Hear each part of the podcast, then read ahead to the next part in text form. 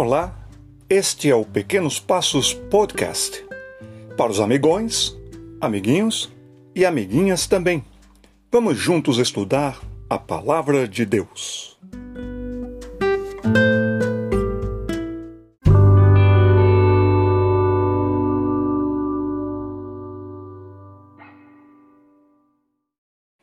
Eu estou aqui com meu bloco de notas. Ele é pequeno mas eu escrevo muitas coisas nele, sabe? É para eu não esquecer. É para eu lembrar. É para eu praticar.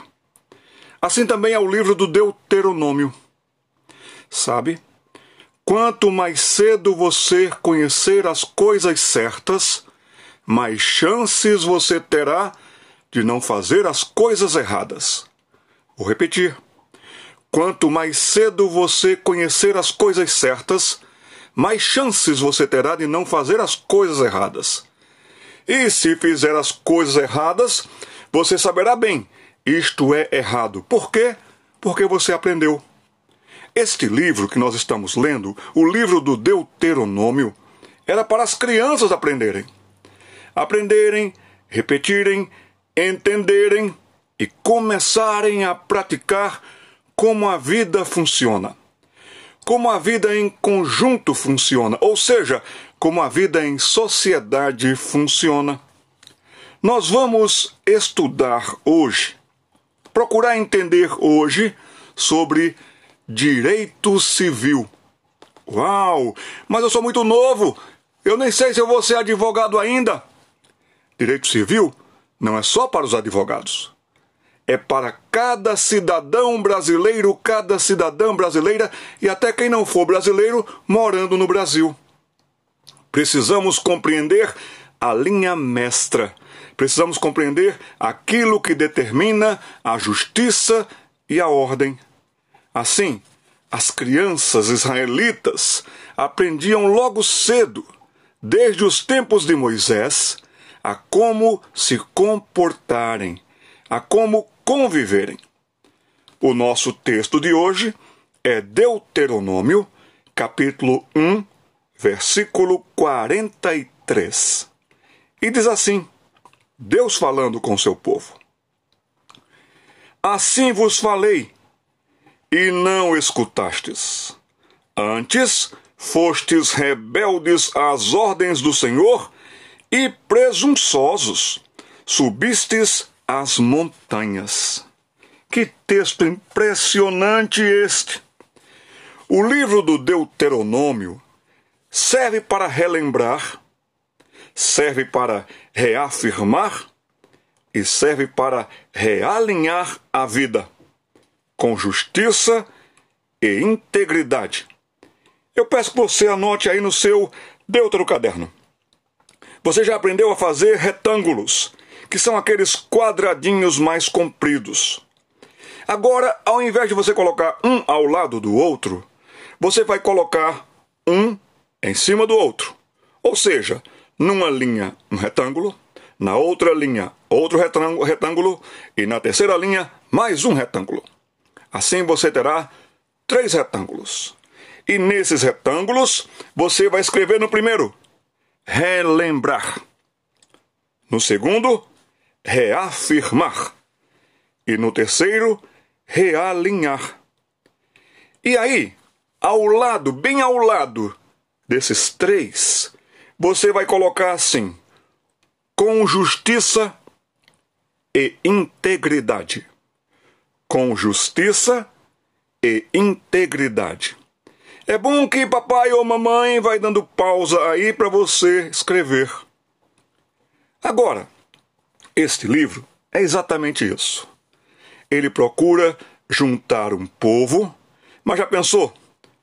Mais de milhões de pessoas ali, cada um com sua vontade, cada um com seus gostos, cheio de egoístas, cheio de pessoas que poderiam agir de maneira errada e inconveniente. Já pensou que seria o caos? É por isso que todo mundo precisa vir para debaixo de uma lei, de ordem e de justiça. Assim, este livro do Deuteronômio tem um aspecto social. O aspecto social é para todos. De social, nós também temos a palavra sociedade. A sociedade brasileira, a sociedade da sua cidade, a sociedade do seu estado. E é por isso que nós temos leis para as cidades, leis para o estado onde você nasceu ou vive, e leis federais para todo o país aonde você vive. Este livro é um livro com preceitos sociais para todos.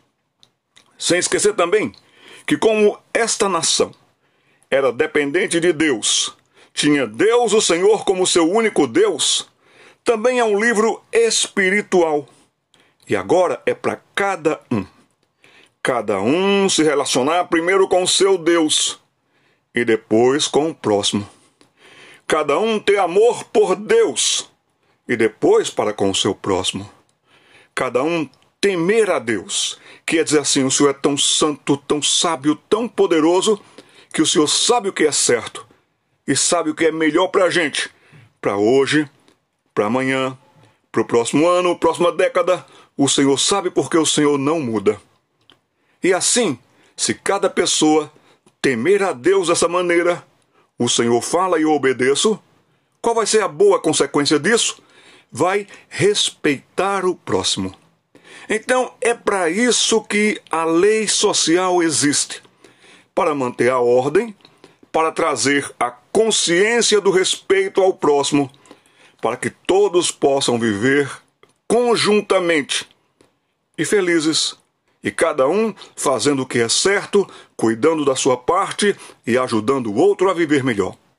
Assim se constrói uma nação. Assim se forma uma nação. Mas vocês viram aqui que duas palavras foram muito fortes. A palavra rebeldes, no plural. Mas rebelde é a união de um rebelde mais outro rebelde, mais outro rebelde, mais um quarto rebelde, mais cem rebeldes. Já pensou o caos? O caos nisso tudo? Porque o rebelde, ele não respeita ninguém. O rebelde é egoísta. O rebelde é uma pessoa que diz: se tiver lei, eu vou quebrar esta lei. Eu vou contra esta lei, porque eu quero que a minha lei seja a lei. Já pensou se todo mundo age assim e pensa assim? No trânsito, por exemplo. Você já aprendeu que existem leis de trânsito. E uma das primeiras que você aprendeu foi: quando aparece a luz vermelha no sinal de trânsito, você. Isso mesmo, para. Quando aparece a luz verde, você anda. Agora já pensou se a pessoa disser assim: para mim, o vermelho é sempre verde. Eu não vou parar nunca. Já pensou quantos estragos essa pessoa vai fazer no trânsito? Quantos acidentes, quantos problemas, quantas mortes? Então todos nós temos que respeitar não só os sinais de trânsito, mas os demais sinais que fazem com que a gente possa conviver. Dessa maneira, Deuteronômio é um livro que trata para que você não seja rebelde e também não seja presunçoso. É do meu jeito. O meu jeito é melhor porque eu sou o melhor. Uma pessoa presunçosa age dessa maneira. E você viu no versículo que eles chegavam até a subir as montanhas. Sabe, quando Moisés recebeu a lei do Senhor, ele subiu a uma montanha. Ele teve um tempo com Deus. Deus lhe deu a lei em uma montanha. Com esse texto, eles estão dizendo assim: eu não vou temer a Deus, eu mesmo vou subir as montanhas que eu quiser e fazer a lei do meu jeito. Isso é terrível. Isso não traz bênçãos e, pelo contrário, traz problemas e até mesmo maldições terríveis que se instalam e se espalham como fogo no mato seco.